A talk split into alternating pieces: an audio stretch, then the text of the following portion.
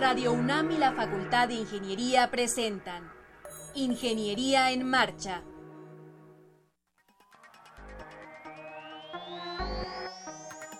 Un espacio dedicado a la divulgación del quehacer de la Facultad de Ingeniería. Ingeniería en Marcha. Le informamos sobre las innovaciones tecnológicas y de investigación. Orientamos en temas de autoconstrucción. Presentamos la cultura y las artes y compartimos nuestras victorias en el deporte. Ingeniería en Marcha. Un programa pensado para vincularnos con usted. Ingeniería en Marcha.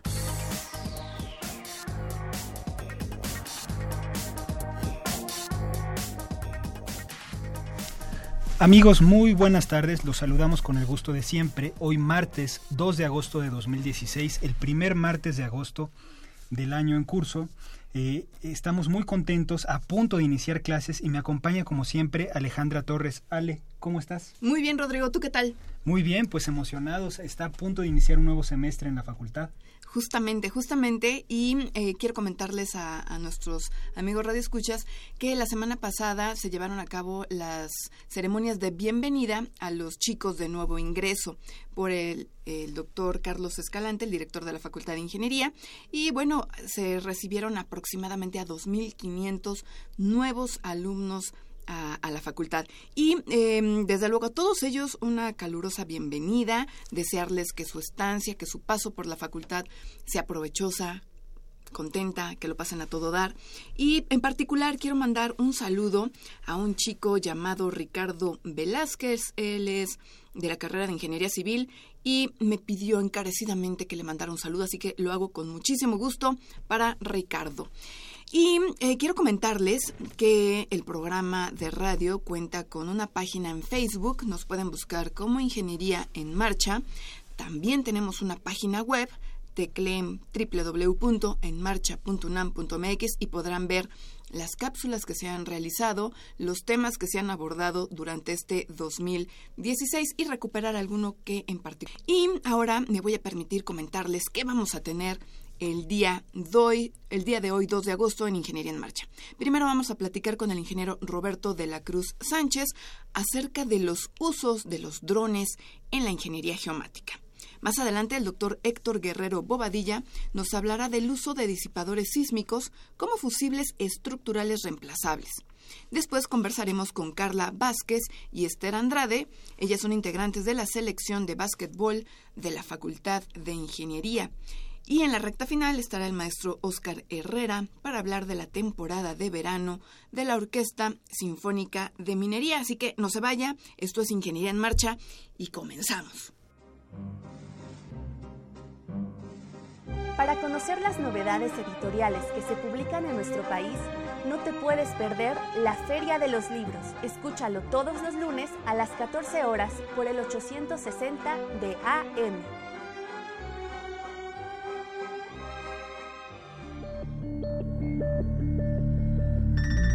La Facultad de Ingeniería celebra el 45 aniversario de educación continua y a distancia.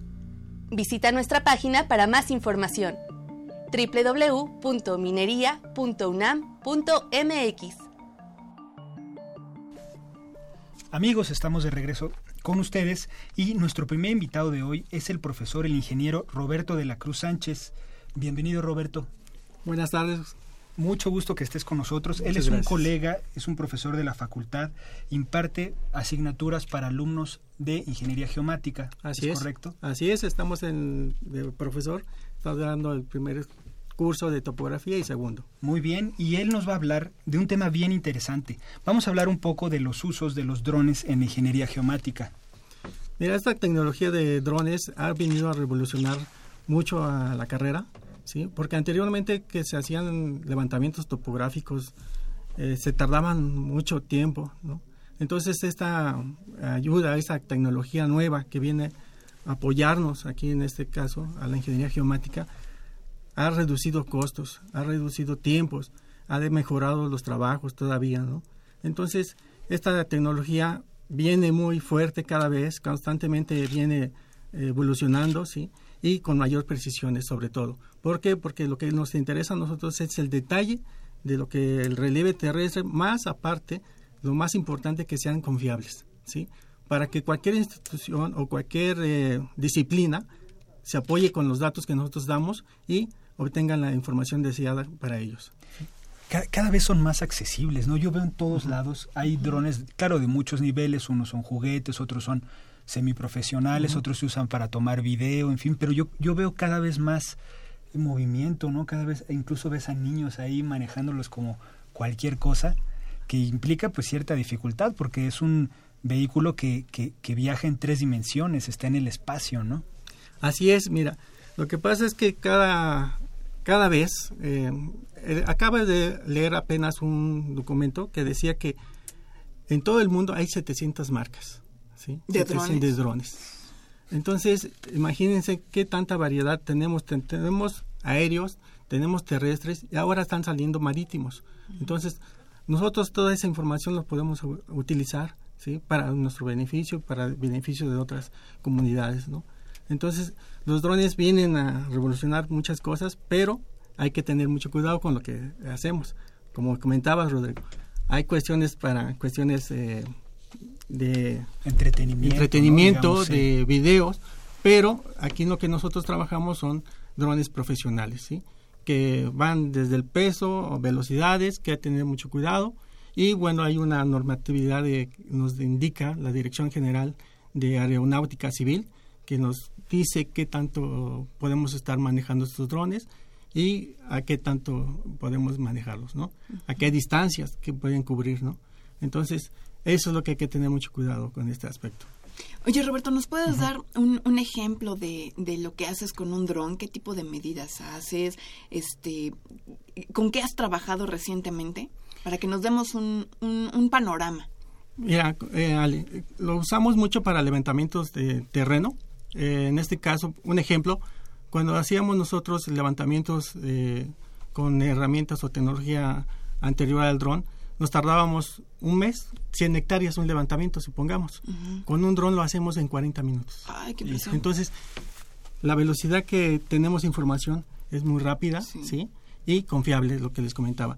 Entonces, estos drones, como les eh, han leído o han visto, tienen un GPS integrado. Muchas de las compañías dicen, no, no necesitamos puntos de control, o sea, puntos GPS, ¿sí? Que es un principio de la fotogrametría anterior. Entonces, tenemos que aplicar los drones casi, casi toda la carrera de lo que implica la ingeniería geomática. Tenemos que tener conocimientos de geodesia, tenemos conocimientos de topografía, tienes que tener los principios de fotogrametría, percepción remota y sobre todo de la fotografía.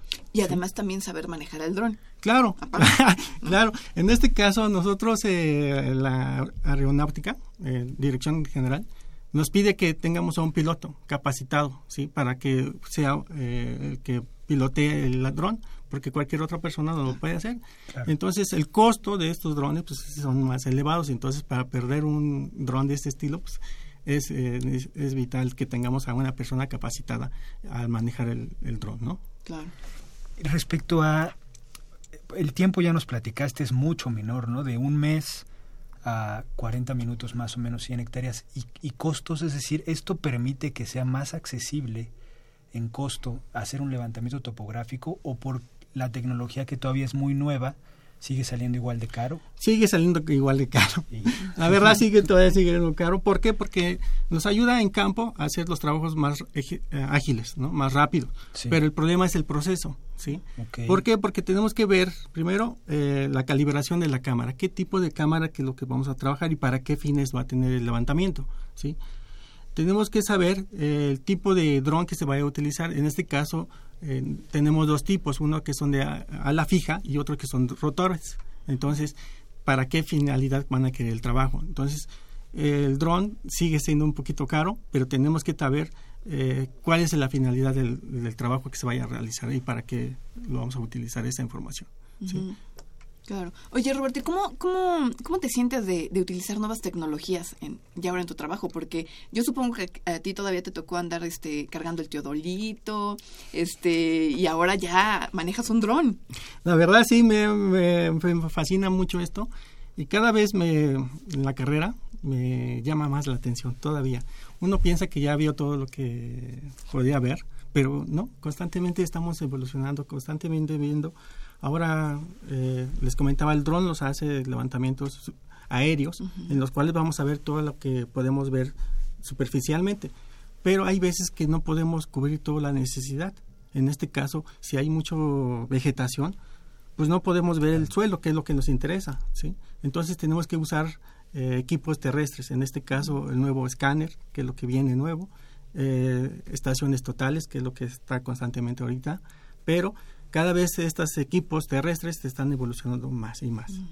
Entonces los escáneres ya manejan 4D, con tipo más o menos de movimiento, y las estaciones pues ya no son estaciones comunes y corrientes que nomás nos dan mediciones eh, angulares y distancias, sino que ahora ya también escanean un poco.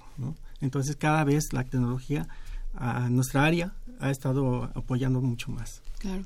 ¿Le podrías comentar a, a un chico de secundaria que no tiene ni idea qué es la geomática, a qué se dedican? Porque tú eres un ingeniero geomático. Así es. ¿Qué hace un ingeniero geomático? Bueno, en parte, sí, en forma general, lo que hacemos es levantamientos de relieve terrestre, como les comentaba al principio, detalladamente. Lo mejor detallado, lo mejor posible, pero que sean confiables las mediciones. O sea, son datos, ¿sí? De distancias, ángulos, en los cuales cualquier persona que tenga información la sepa manipular y interpretar. ¿sí? Entonces, otra de las cosas que necesita la geomática es cómo llevar toda esa información. Entonces, nos apoyamos en la cartografía. Entonces, la cartografía es la que nos va a dar un mapa digital, un mapa impreso, ya sea en 3D o en 2D, en lo cual nosotros podemos manejar esa información. Entonces, tenemos que apoyarnos con otras disciplinas, que es la geodesia, que es la que hace el estudio eh, de la curvatura de la Tierra, tenemos que tener conocimientos de eso para que todas las mediciones que tengamos sean las correctas. ¿sí? Eh, tenemos lo que es la topografía, que es la que nos da detalle. ¿sí? Tenemos lo que es la fotogrametría, que es parte de, la, de lo que viene siendo el dron. ¿sí? Entonces, anteriormente se hacía un vuelo la planeta en la cual tomaba fotografías y en esas fotografías pues, se hacía restitución y obteníamos datos. Y al final, pues el mapa, ¿no? Eh, lo que tenemos ahora también es la percepción remota vía satelital. Entonces, todas las imágenes satelitales, qué tanta precisión nos dan, para qué nos van a, ayudar, ¿sí? Entonces, eso es lo que tenemos que saber. En conjunto, todas estas herramientas o estas eh, ciencias, tenemos que tener conocimientos para dar un buen resultado. En este caso, el relieve terrestre, y no se diga ahorita el marítimo. Claro. Oye, Roberto, nos están eh, pasando una llamada de la delegación Gustavo Amadero, el señor Jorge Morán Guzmán, pregunta que qué va a hacer eh, en la Facultad de Ingeniería respecto con los planes de estudio, si van a, incluir el uso de impresoras 3D y de drones. ¿Eso se ha eh, contemplado? de drones sí, porque es un tipo de levantamiento, es un, método ¿sí? en el cual nos podemos ahorita apoyar sobre todo la ingeniería geomática. Anteriormente la topografía usaba teodolitos, estaciones totales, escáner, pero ahora vienen los drones, entonces se está haciendo es un tema que no podemos dejarlo por fuera, ¿sí? Entonces, las nuevas generaciones ya deben de tener conocimientos cómo manejarlo, cómo utilizarlo, cómo procesar toda la información de lo que nos dan los drones, ¿sí? En este caso, los drones dan tres tipos de, de resultados. Uno que es la ortofoto, que nosotros le conocemos un mosaico de todas eh, las fotografías que se toman y se hace una fotografía georreferenciada, tiene, coordenadas. Entonces tenemos lo que es la nube de puntos, que es la gama de puntitos que tenemos de medición de todo el relieve. Tenemos al, final un producto final, cuál es el modelo digital. El modelo digital del terreno, entonces una, un mapa, ¿sí? en el cual tenemos el nivel de, de superficie, y el de elevación. Entonces, podemos tener esos dos, tres resultados finales en los cuales nosotros podemos confiar tanto en formato eh, XY y Z. Entonces, sí tenemos algunas variaciones, sí, claro, porque tenemos que tener en cuenta muchos aspectos, pero eh, da buenos resultados en lo que conviene. Sí, seguro. Pues qué maravilla, ¿no? Que, que conforme va uno avanzando este, en, su vida, pues también las herramientas tecnológicas lo hacen con nosotros, ¿no? Y cada vez es más acelerado, ¿no? Cada Tremendamente. vez vemos cómo evoluciona rápido, rápido, y de un año a otro se ven cambios eh, muy, muy fuertes. La verdad, sí, en este caso, eh, ahorita los drones aéreos, que es lo que estamos en, de boga, dicen por ahí, pero ya constantemente vienen los drones terrestres. Entonces, ya cada vez. Eh, ¿Y cómo será un dron terrestre? Mira, eh, yo he visto algunos pequeños que son roteros, como van como carrito, tipo carritos, ¿sí? De control remoto. Sí. Pero hay unos que ya son con de doble, perdón, todo terreno. Ah, ¿sí? ya entonces traen unas eh, bandas, bandas, entonces van moviéndose y van tomando 360 eh, grados, ¿no? las cámaras, ¿no? Son de baja resolución, ¿por qué? Porque el manejo que llegan pegando con la tierra, ¿no? Entonces, eso es lo que implicaría, pero ya se están ahí por ahí, visto por ahí unos documentos, sobre todo allá en Europa, que se están revolucionando mucho en este aspecto, ¿no? Entonces, les decía, marítimo ya viene también. También. Entonces, anteriormente los ecosondas que nos daban eh, el relieve marítimo, ahora ya vienen con drones, ¿no? Entonces, imagínate esa revolución ahora pues va a estar padre. Eh, marítimo, ¿no? Claro, va a estar padre, ¿no, Roberto? ¿Y te parece que cuando ya en México empiece a haber algún un dron marítimo y si la Facultad de Ingeniería adquiere uno, vienes y nos cuentas? Con mucho gusto y ojalá que sí tengamos una oportunidad que la facultad tenga algo de ese estilo, ¿no? Sí, estaría muy bien. Eh, esta tecnología cada vez viene más y hay que enseñar a los chicos porque es lo que van a estar manejando allá afuera. Las empresas eh, afuera nos piden, oye, eh, que los chicos deben de saber esto, ya no esto y, otro, ¿no? Entonces tenemos que llevar a la vanguardia toda la carrera. Entonces por eso es geomática. ¿Por qué? Porque viene relacionado al apoyo de la tecnología, ¿sí? Sacarle todo el jugo que tenga la tecnología al beneficio de la humanidad, ¿no? Roberto, te agradecemos muchísimo que hayas venido a Ingeniería en Marcha, que hayamos platicado de este gran tema que son los drones en la ingeniería geomática. Y bueno, pues ya está el compromiso. Cuando más adelante haya alguna nueva herramienta, vienes y nos cuentas, ¿te parece? Pues ahí tenemos ahorita en marcha eh, eh, el levantamiento de la Facultad de Ingeniería con un escáner 4, 4P eh, en el cual maneja más o menos 4D. Mm, manejos de movimiento de personas. Entonces, pues ahí está el proceso, ¿no? En esta tecnología como es muy cara, hay veces que nos tenemos que apoyar de otras empresas. En esas eh, empresas que comercializan eh, el equipo o que tengan este equipo que nos puedan proporcionar y nos apoyen en este aspecto. Entonces Excelente. Hago, invitación a todas las empresas que tengan escáner, drones, que nos apoyen, que nos ayuden y pues ver, apoyarnos en intercambio de información, ¿no? Excelente. Gracias, pues esta fue una charla con el ingeniero Roberto de la Cruz Sánchez, profesor de la Facultad de Ingeniería. Muchas gracias, Roberto. Gracias a ustedes, hasta luego. Gracias, Roberto. Y bueno, aprovechamos para invitarlos a la conferencia magistral como parte del tercer diplomado Taller Internacional Métodos y Procedimientos de Certificación y Normatividad para la Edificación Sustentable. Los invitamos a la gran conferencia magistral este viernes 5 de agosto de 5 a de, de 7 de perdón de 17 a 19 horas la va a impartir la arquitecta Evangelina Girata Nagasako. Ella es arquitecta por la Universidad Nacional Autónoma de México. Hizo estudios de posgrado en Japón, España y México. Se ha desempeñado en el sector público, en el sector privado, en áreas como arquitectura, construcción, planeación, ingeniería urbana, desarrollo sustentable, en fin, en muchos temas. Los invitamos a que asistan. La entrada es libre, así que aprovechen. Es en el aula Francisco Centeno de la Facultad de Arquitectura y les damos un teléfono, dos teléfonos de contacto por si están interesados. Es 5622-0711 y 5622-0703. Y ya estamos de regreso y está con nosotros en el estudio el doctor Héctor Guerrero Bobadilla. Héctor, ¿cómo estás? Bienvenido. Hola, gracias, muy bien. Gracias, gracias por la invitación. Al contrario, vamos a platicar con Héctor sobre el uso de disipadores sísmicos como fusibles estructurales reemplazables. ¿Qué es eso, Héctor? ¿Qué es un disipador? Para empezar, ¿qué es un disipador sísmico? Bueno, un disipador sísmico es un dispositivo que nos ayuda a disipar energía cuando vienen los, los terremotos y mueven a las estructuras o a los edificios, pues queremos que, que se disipe la mayor cantidad de energía posible para que no se afecte la estructura o el edificio.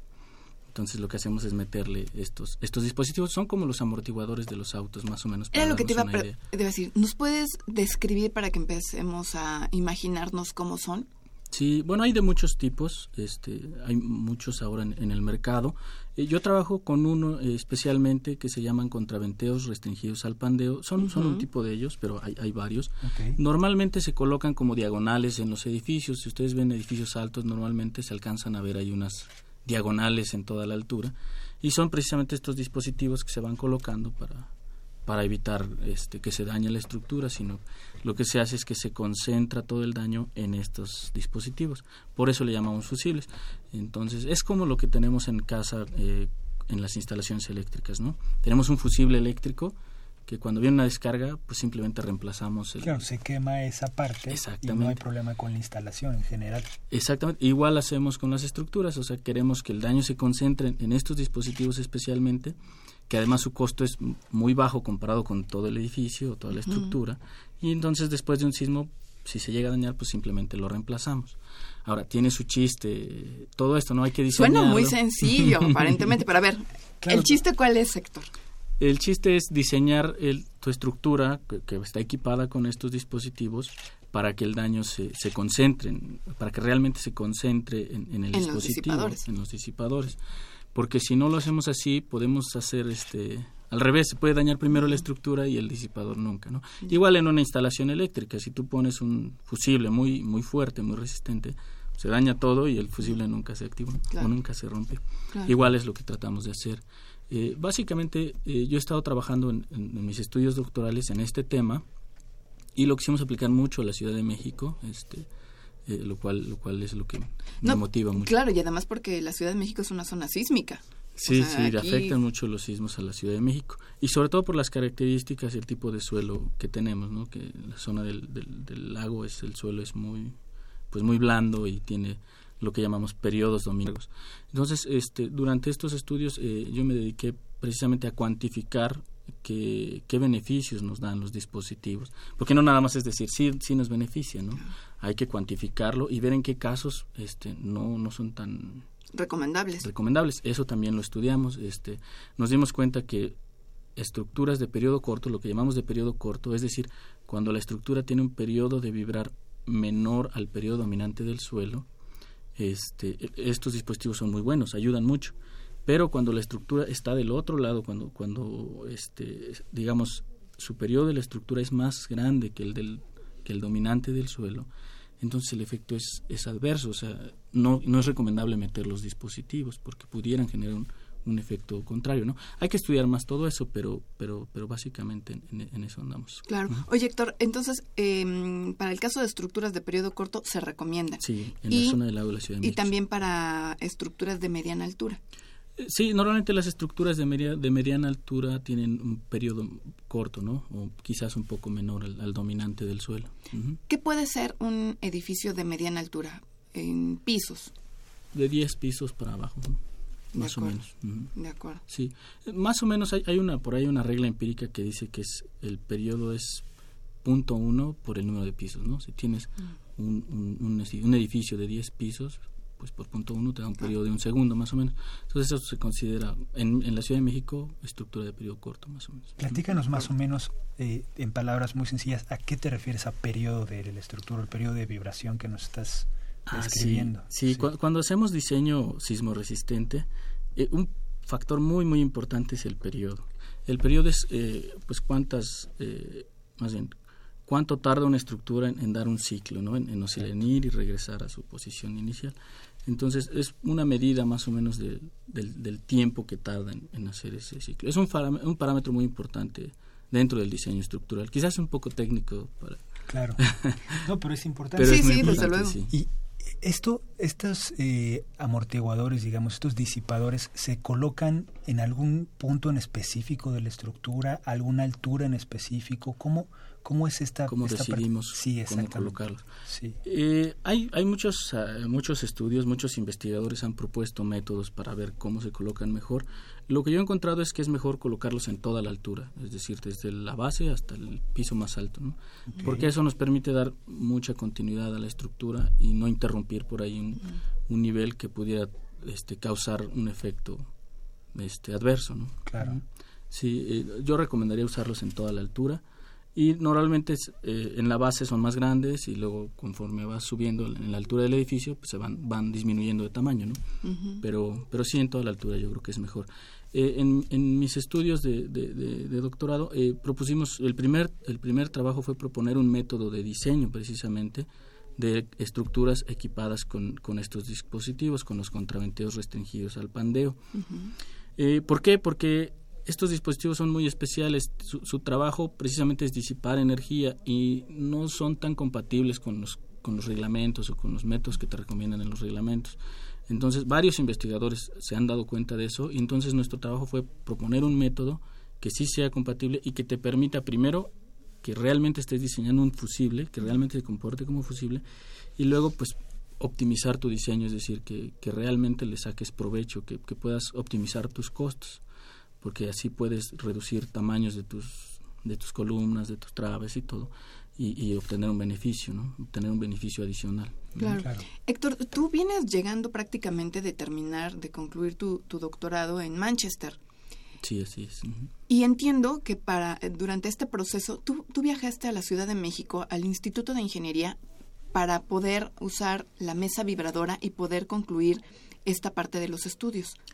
Claro, sí, gracias. Eso, eso es muy importante. Hicimos pruebas experimentales muy interesantes en colaboración con el Instituto de Ingeniería de la UNAM, donde ahora estoy colaborando, y junto con el doctor este, José Alberto Escobar y el doctor Roberto Gómez, y también con un profesor de la UAM, el doctor este, Amador Terán, que eh, él también ha hecho mucho en, esta cuestión de los, de los dispositivos, de los contraventos restringidos al pandeo. Y entonces propusimos un, un experimento también con la amistad que tenemos con, el Instituto de Ingeniería, y pudimos colaborar desde Manchester y, venir y preparar todo y hacer las pruebas, que la mesa vibradora que tenemos en la UNAM es, es sorprendente, es muy buena, te, da resultados muy confiables, es muy grande. Entonces, realmente los experimentos fueron muy buenos, nos permitieron validar todo lo que, lo que estábamos este, suponiendo al principio y encontramos resultados muy interesantes que también algunos ni siquiera habían identificado, ¿no? Entonces esa fue una contribución todavía adicional. Sí, sí, real. Aquí en la ciudad hay algún edificio, algún sitio en donde nosotros podamos ver, digamos, como peatones comunes, podamos ver estos dispositivos que nos platicas, que digamos haya un ventanal o algo que se vea eh, instalado. Sí, eh, bueno, tengo entendido que ya hay, eh, no me ha tocado ir a, algún lugar. Este, eh, el doctor Terán, el profesor de la UAM, él me ha comentado que incluso un estadio ya lo estaban lo estaban reforzando con esto. Hay hospitales que se están reforzando con, con este con estos dispositivos y en Puebla también me parece que había uno, pero no, no estoy completamente seguro. Pero sí sé que ya se están introduciendo. En México la verdad es que nos falta mucho por, claro, es muy nuevo esto. Es nuevo en México, pero esta tecnología, tecnología surgió en, los 80 en Japón y creció rápido, muchísimo. Eh, ahora en, Estados Unidos, eh, fui a un congreso en, Estados Unidos el año pasado y un colega ya me comentó que en San Francisco la mitad de los edificios están siendo diseñados con estos contraventeos restringidos al pandeo, o sea, son muy populares. ¿Por qué? Porque son muy baratos. O sea, están hechos de materiales convencionales y te dan una, una capacidad de disipación muy sorprendente. ¿Convencionales como qué, Héctor? Eh, sí, perdón. Este, convencionales me refiero que el, núcleo, el núcleo, realmente la, la, parte que, que, que, trabaja del dispositivo es acero. Se aprovecha la, la capacidad de las, del acero de deformarse, le llamamos dúctilmente o en su intervalo plástico y eso hace que se disipe mucha energía y obviamente el acero es, muy accesible, lo podemos encontrar en, en, todas las estructuras prácticamente. y, aprovechamos esa ventaja, entonces es, es muy barato y por eso es tan popular yo creo. Oye, pues entonces tu estudio. Gracias, sí, este, sí, hemos hecho cosas, cosas muy interesantes, sobre todo los experimentos que hicimos en, en el Instituto de Ingeniería y también este, la parte final de, de la tesis de, doctorado fue evaluar, eh, cuantificar los beneficios eh, no solo en términos de la respuesta de la estructura, sino económicos. Eso también es muy, importante. Eh, los beneficios de, meterlos o no meterlos en edificios. Hicimos muchas comparaciones y, por ejemplo, para el mismo costo inicial de, una, de una estructura, cuando después evaluamos los costos de, durante la vida útil del edificio, metiéndole mantenimientos, metiéndole reparaciones por terremotos y todo eso, e incluyendo todas las incertidumbres que, que, que, involucra el fenómeno, desde la amenaza sísmica, la respuesta estructural, los materiales, los costos, todas esas incertidumbres, hicimos un, modelo ahí probabilista y encontramos que realmente meterle estos, eh, estos dispositivos a tu estructura, pues te da beneficios muy altos, porque a lo mejor, aunque tengas el mismo costo inicial al principio, a futuro la diferencia es, es muy grande. O sea, realmente tiene un beneficio muy bueno. Eso lo hicimos en estructuras de periodo corto, lo que llamamos. en, estructuras de periodo largo habría que hacer otro estudio y, entenderlo mejor porque vimos que hay efectos adversos, pero en, en, en, lo que hicimos realmente sí hubo beneficios muy buenos. ¿no? Claro, y no solo económicos, sino la seguridad que le puede dar a los, a los usuarios, de la estructura. ¿no? Sí, otra, otra cosa también muy importante, y gracias por comentarlo, fue eh, que la probabilidad de colapso, que es un parámetro que también se evalúa, este, disminuye cuando usas los dispositivos. ¿Por qué pasa eso? Porque el dispositivo concentra todo el, daño, pero tu estructura está sana. O sea, aunque el fusible, el fusible a veces llega a dañarse, tu estructura todavía tiene capacidad de, de seguir este, soportando cargas, ¿no? Obviamente tú, tú decides qué tanto, cuando, como diseñador, qué tanto qué tanta capacidad le quieres dar a la estructura principal y qué tanta al dispositivo pero vamos a suponer si llega a fallar el dispositivo, todavía tu estructura tiene, tiene capacidad de, resistir las fuerzas que, se, que se generan y entonces tu probabilidad de colapso pues baja, ¿no? Es, es menos probable que colapse tu estructura si tiene estos dispositivos. Qué maravilla, qué tema tan interesante, pero lamentablemente el tema se nos acabó, Héctor. Eh, queremos agradecerte que hayas eh, venido, que nos hayas comentado sobre este uso de disipadores sísmicos como fusibles estructurales, prometerte en vivo, a que regreses más adelante y hablemos un poquito de si estos dispositivos se pueden colocar, pero en estructuras que ya están, ah, ya están ahí. Sí, sí, es, es una parte, también lo, estudiamos en, la tesis, también este, eh, escribimos un artículo de eso, sí, totalmente son Bueno, entonces vamos a comentarlo más adelante, ¿te parece? bueno, ya está comprometido el doctor Héctor Guerrero Bobadilla, sí, dime. Sí, rápidamente, estamos haciendo más pruebas experimentales en, la UNAM, ahora estoy colaborando ahí haciendo una instancia, la aprovechando la, gran mesa vibradora que tenemos, estamos haciendo más pruebas con más estructuras, otra cosa muy interesante es un edificio de cristal que estamos haciendo que mm. pareciera algo así muy muy raro. Ya yo ya he visto edificios de cristal en Europa construidos, pero este aquí en México que es una sísmica no, no, los tenemos eh, y sí vamos a hacer pruebas también en eso, lo cual es muy Pues es otro gran tema. Ese es el tema para la siguiente. ya está, está comprometido Héctor Guerrero a regresar y platicar sobre los edificios de cristal. gracias, muchas gracias. Muy bien. Para conocer las novedades editoriales que se publican en nuestro país, no te puedes perder la Feria de los Libros. Escúchalo todos los lunes a las 14 horas por el 860 de AM.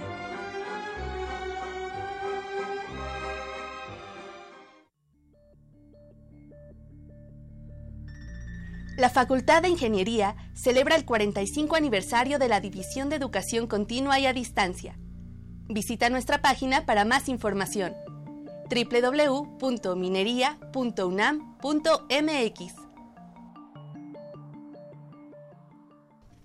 Estamos de regreso con ustedes amigos y nos acompañan ahora Carla Ofelia Vázquez Quijano.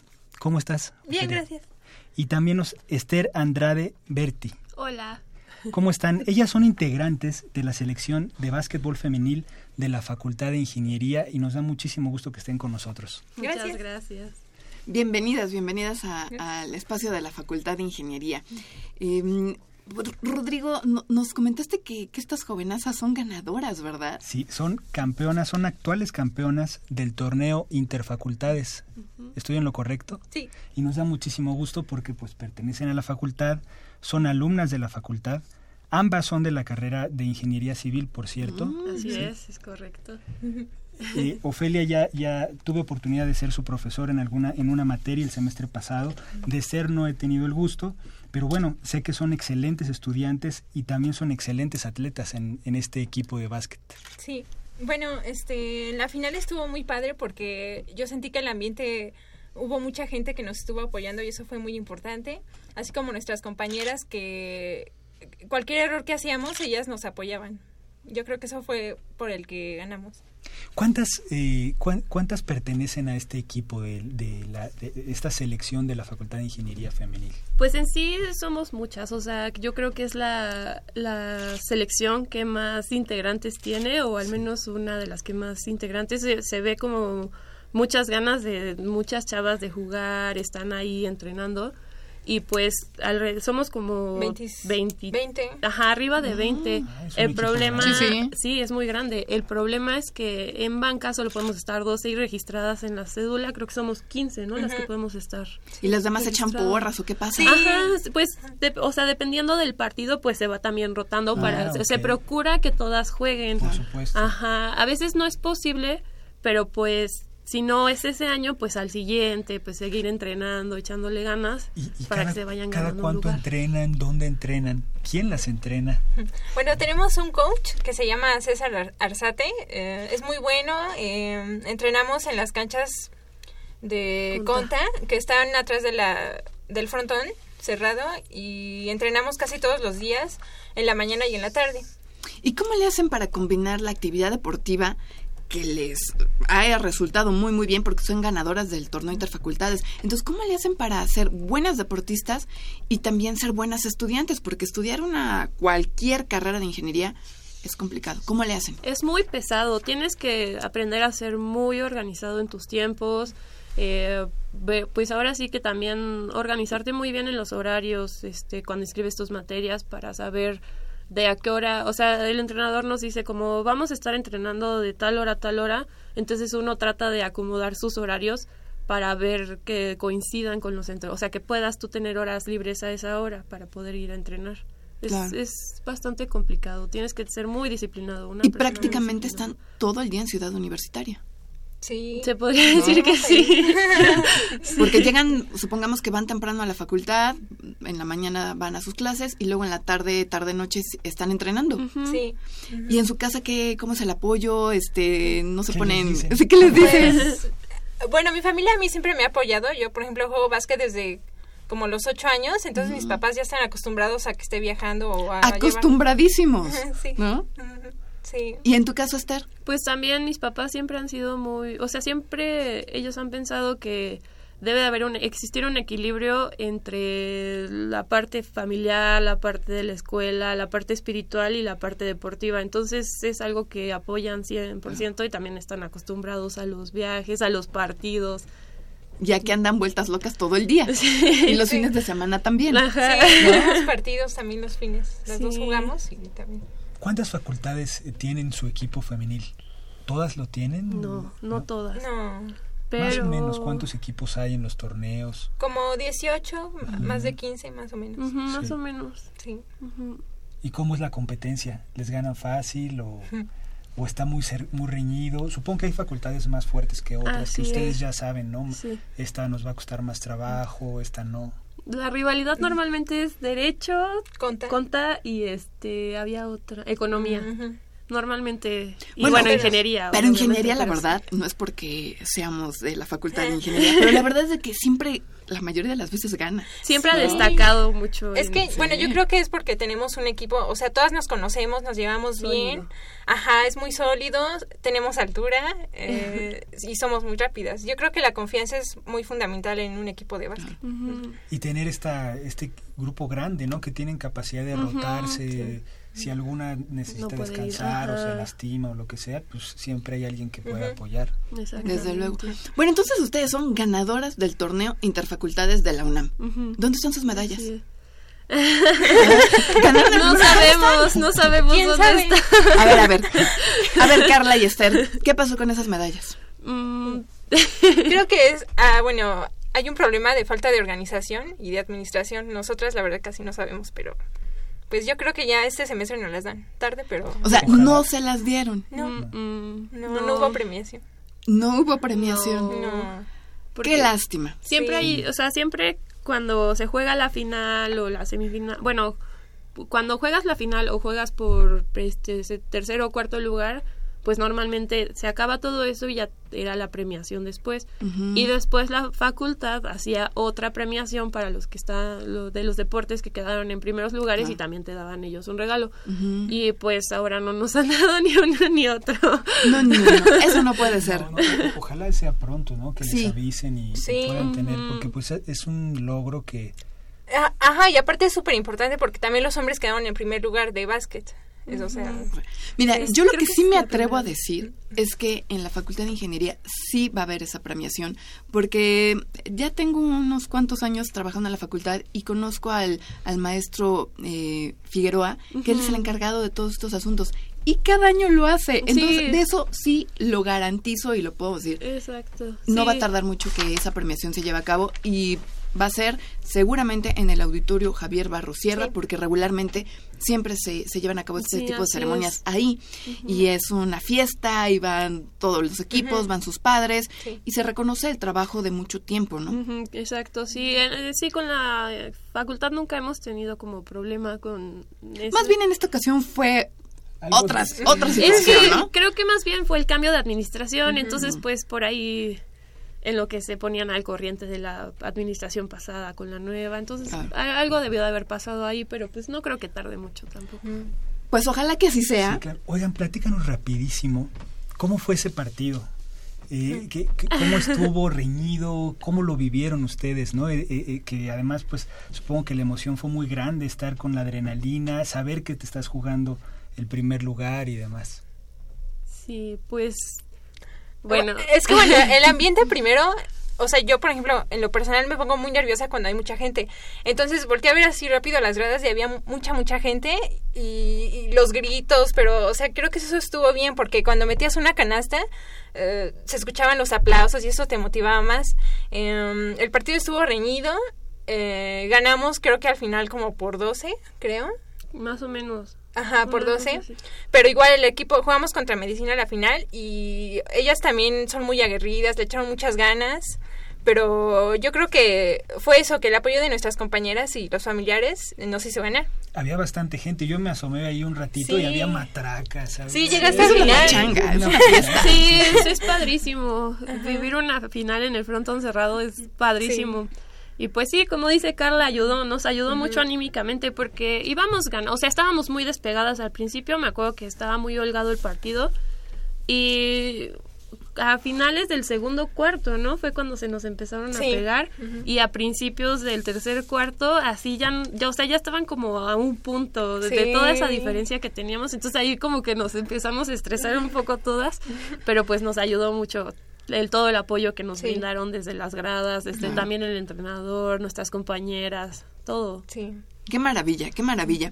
Bueno, pues ya Carla nos comentaba que, que juegas desde que tienes ocho años. ¿También es tu caso, Esther? No, yo empecé hasta la prepa. Mm. Siempre he vivido, un- o sea, bueno, estuve 10 años en natación, después estuve 6 años en tenis y ya después ya no pude continuar en tenis y me metí a básquet. No no era el plan, pero pues terminé. Pero tienes una altura tremenda. ¿no? Sí. ¿Cuánto mides? Un 80 y bueno, entre dependiendo de los zapatos, pero yo siempre A ver, a ver. 85. Descalzada, descalza, ¿cuánto? Como un 84, Un una cosa así. 84. ¿Y tú, Carla? Unos 76. Madre de. Dios. Sí, sí.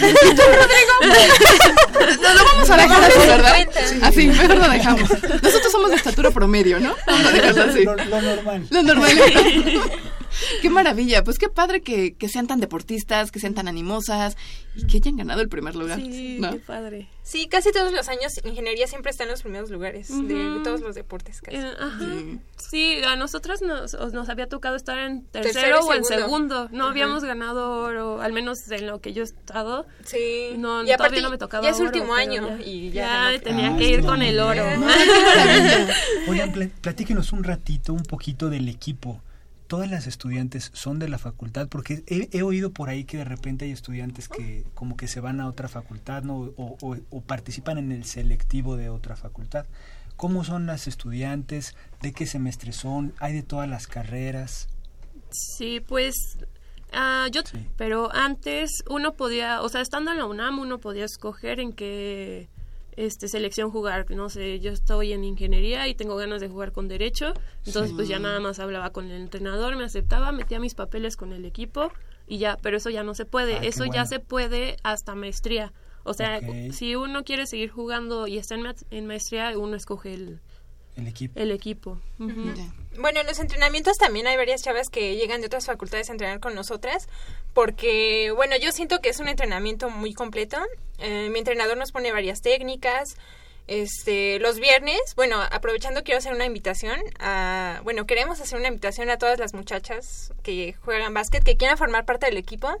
Em, la cita es viernes A las dos. a las 2 en las canchas de Conta.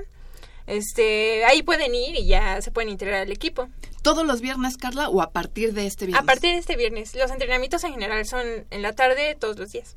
De acuerdo. ¿Y les hacen alguna prueba para, para entrar? A ver, supongamos que yo llego el viernes. Es un supongamos, ¿verdad? Que yo llego el viernes a las 2 de la tarde. ¿Me van a hacer una prueba? ¿Qué características debo de tener? ¿Aceptan a todo mundo? A ver. Es que eh, más bien es son, o sea, son actividades si bien o sea, venimos a representar a la, a la facultad, pues también es como para integrar, ¿no? Entonces, pues no se le hace el feo a nadie, así absolutamente ya. nadie. Sí me aceptaban. Exacto.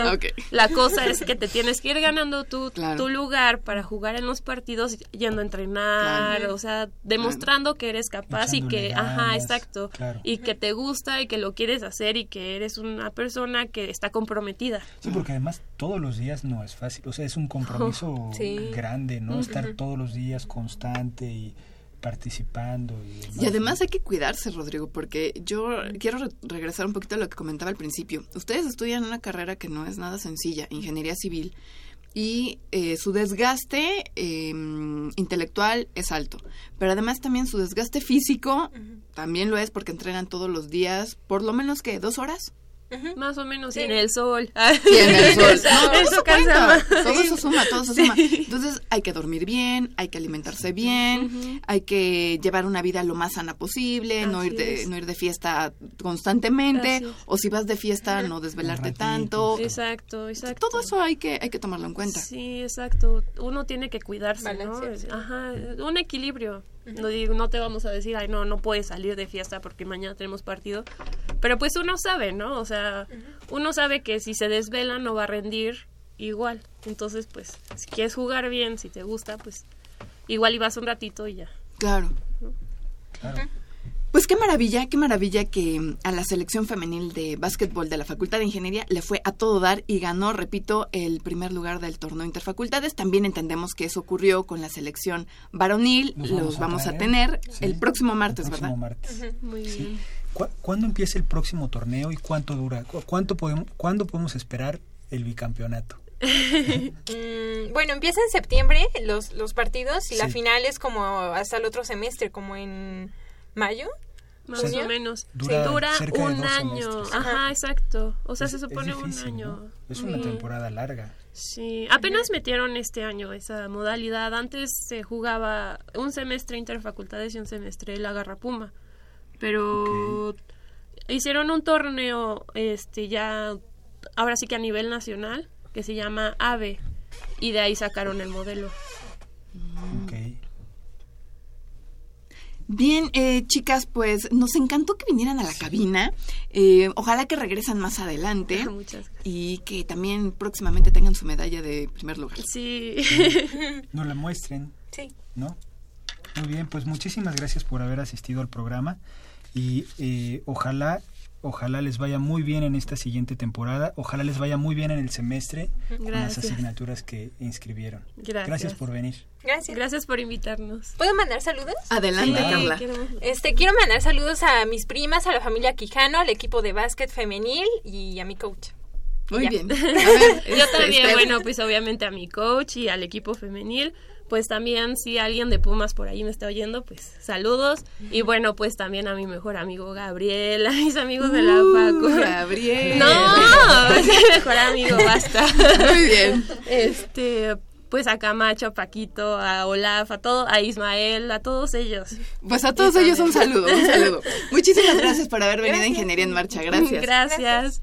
Bien, ahora vamos a platicar con el maestro Óscar Herrera para hablar de la temporada de verano de la Orquesta Sinfónica de Minería. ¿Qué tal, Óscar? ¿Cómo estás? ¿Qué tal, Ali? Muy buenas tardes. Rodrigo, muy buenas tardes. Amigos Radio Escuchas Ingeniero en Marcha, muy buenas tardes. ¿Qué va a haber el próximo sábado 6 y 7 de agosto en la sala Nezahualcóyotl? Pues tendremos el sexto programa de nuestra temporada de verano, la temporada de verano de la Orquesta Sinfónica de Minería tendremos un programa muy atractivo con obras inspiradas 100% en la literatura. Tendremos a la Orquesta Sinfónica de Minería, como les decía, bajo la dirección del maestro Carlos Miguel Prieto y con la participación del maestro Alban Gerhardt en el violonchelo y también con una participación del maestro violista de la orquesta, el maestro Paul Abbott. Se interpretará, les decía, obras que tienen que ver con la literatura. Primero, eh, haremos referencia a un eh, poema de Nicolás Guillén, del escritor cubano Nicolás Guillén, un poema que se llama Canto para matar a la culebra. Eh, en su original está impreso como Sensemayá. Es un poema muy rítmico, con palabras que inventó Nicolás Guillén, y este ritmo incesante del poema, este ritmo casi hipnótico, fue usado por el compositor mexicano Silvestre Revueltas para crear su composición para orquesta Sensemaya. Eh, es una obra increíble, es una obra eh, mexicana que ha dado la vuelta al mundo. Debo decirles que hace algunos años, en 2008, la Orquesta Filarmónica de Berlín, bajo la dirección de Gustavo Dudamel, ante más de 10.000 personas, interpretó esta obra Sensemaya. Y posteriormente eh, entiendo que va a haber una selección de Romeo y Julieta. Así es, en efecto. Como ustedes recordarán, amigos radioescuchas, estamos conmemorando el aniversario luctuoso de Shakespeare y de Cervantes. Ahorita que una de las niñas que estaban entrevistando mencionó el apellido Quijano, me vino inmediatamente la asociación de don Alonso Quijano, mejor conocido como Don Quijote. Don Quijote, el famoso caballero andante que fue escrito por Miguel de Cervantes, fue musicalizado por el compositor austriaco Richard Strauss tendremos esta participación de la orquesta con esta obra en la primera parte y para la segunda parte de nuestro programa, el compositor ruso Sergei Prokofiev, inspirado por supuesto en el drama de William Shakespeare. Cuando vienes a Ingeniería en Marcha, ¿nos compartes alguna anécdota, alguna anécdota sobre las piezas que se van a interpretar en la sala Nezahualcóyotl? ¿En esta ocasión tienes alguna? Por supuesto, Ali, aunque primero me gustaría comentarle a los radioescuchas que tenemos eh, cuatro pases dobles para el concierto del próximo fin de semana y vamos a manejar la dinámica que hemos implementado hasta, hasta ahorita. Las primeras dos personas que nos llamen eh, se van a llevar eh, pases dobles dos pases dobles para el domingo y las primeras dos personas que se comuniquen en Ingeniería en Marcha a través de redes sociales tendrán dos pases dobles para el sábado en la noche. Pero entonces, eh, Sandy, hay que estar muy al pendiente porque si por el Face no te escriben, la oferta o la, la opción es que acudan al concierto del sábado. Y las personas que llamen al 5536 8989 será para que acudan al concierto del domingo. Las dos primeras personas que llamen o escriban a nuestro Facebook pues podrán acudir o serán eh, viables a tener su boleto para asistir a estos conciertos. Ah, entonces, Oscar, primero gracias, gracias por estas cortesías. Y si nos cuentas alguna de estas anécdotas. Rapidísimo les cuento algo acerca de Sergei Prokofiev con su ballet Romeo y Julieta. Eh, todo el mundo, por supuesto, conoce la trágica historia de Romeo y Julieta. Eh, cuando Prokofiev tomó la historia y la convirtió en ballet, eh, recibió muchas críticas porque en su versión eh, hay un final feliz. recordarán que Julieta se había envenenado y después Romeo no la encontró a tiempo y pensó que se había muerto y se suicidó. Bueno, en la versión de Prokofiev hay un final feliz. Y no se imaginan la cantidad de críticas que recibió Prokofiev por haber cambiado la historia. ¿no? Finalmente debemos pensar que cuando un compositor toma alguna obra muy famosa para musicalizarla, de alguna manera puede tener esa libertad de jugar con los personajes, jugar con la escena, jugar con las épocas, porque finalmente la música es interpretación. Es algo que muy poca gente comprendió en su momento hasta la fecha. Y si recuerdas, sale la semana anterior hablábamos de cómo los críticos despedazaron a Anton Bruckner cuando intentó, presentar su séptima sinfonía. Pues bueno, Sergei Prokofiev no fue la excepción. Hubo también muchas críticas cuando estrenó este ballet Romeo y Julieta, pero finalmente las obras de arte logran trascender la crítica y con el paso del tiempo esta obra es una obra fundamental en el repertorio de las orquestas y de los ballets. Oscar, y eh, para que la gente pueda disfrutar un poquito más sobre las obras que se van a interpretar en la sala Nezahualcóyotl, ¿todavía se imparten las charlas de apreciación musical? Así es. Recuerden, amigos radioescuchas, que todos los miércoles a las 7 de la noche Estamos en el Infonavit del maestro Juan Arturo Brennan y un servidor explicando todos los detalles, anécdotas y referencias acerca de las obras que interpreta la orquesta cada semana. Recuerden que esas pláticas son gratuitas, incluso el estacionamiento es gratuito. Y también quiero recordar a los radioescuchas que si tienen pensado ir a los conciertos de la Orquesta Sinfónica de Minería, eh, por favor les pedimos compren sus boletos con anticipación, no se arriesguen a llegar el día del concierto porque corren el riesgo de quedarse sin boletos. Oscar, eh, ¿sabes el número telefónico de la taquilla? Eh, no lo tengo en este momento, Ale, pero pueden buscarlo en internet, pueden llamar a la taquilla de la sala Nezahualcóyotl para que puedan tener información de adquirir sus boletos anticipadamente. ¿O nos puedes dar la página de la Orquesta Sinfónica de Minería? Por supuesto, la página de la Orquesta Sinfónica de Minería es www.minería.org.mx. Ahí encontrarán tanto los teléfonos de la oficina de la Orquesta Sinfónica de Minería como los teléfonos de la taquilla de la sala Nezahualcóyotl. Oscar, como siempre, un placer haber eh, charlado contigo y que nos hayas contado anécdotas, lo que vamos a poder escuchar el próximo fin de semana en la sala Nesa. Por supuesto, muchas gracias amigos Radio Escuchas. Un abrazo, Oscar Herrera, director del el coro de la Facultad de Ingeniería Ars Jovialis. Para conocer las novedades editoriales que se publican en nuestro país, no te puedes perder la Feria de los Libros. Escúchalo todos los lunes a las 14 horas por el 860 de AM.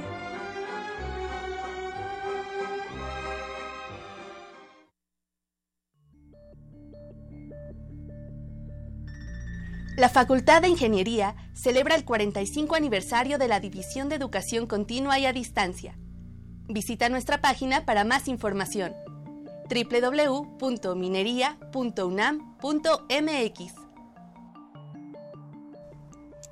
Amigos, desafortunadamente el tiempo se ha agotado, Ale, se acabó. Pues se acabó, lo disfruté mucho, este Rodrigo, ojalá que la gente que nos escuchó también para ellos haya sido de agradable. Sí, fue un programa muy dinámico, tuvimos a muchos invitados, temas muy interesantes.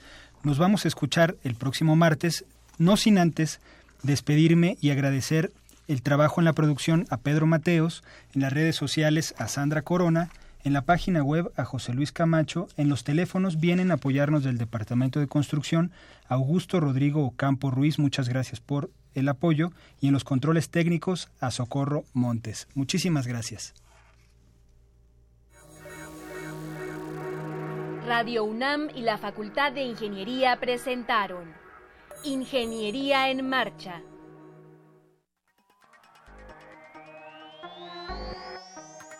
Un espacio dedicado a la divulgación del quehacer de la Facultad de Ingeniería. Ingeniería en Marcha. Le informamos sobre las innovaciones tecnológicas y de investigación. Orientamos en temas de autoconstrucción. Presentamos la cultura y las artes. Y compartimos nuestras victorias en el deporte. Ingeniería en Marcha. Un programa pensado para vincularnos con usted. Ingeniería en Marcha.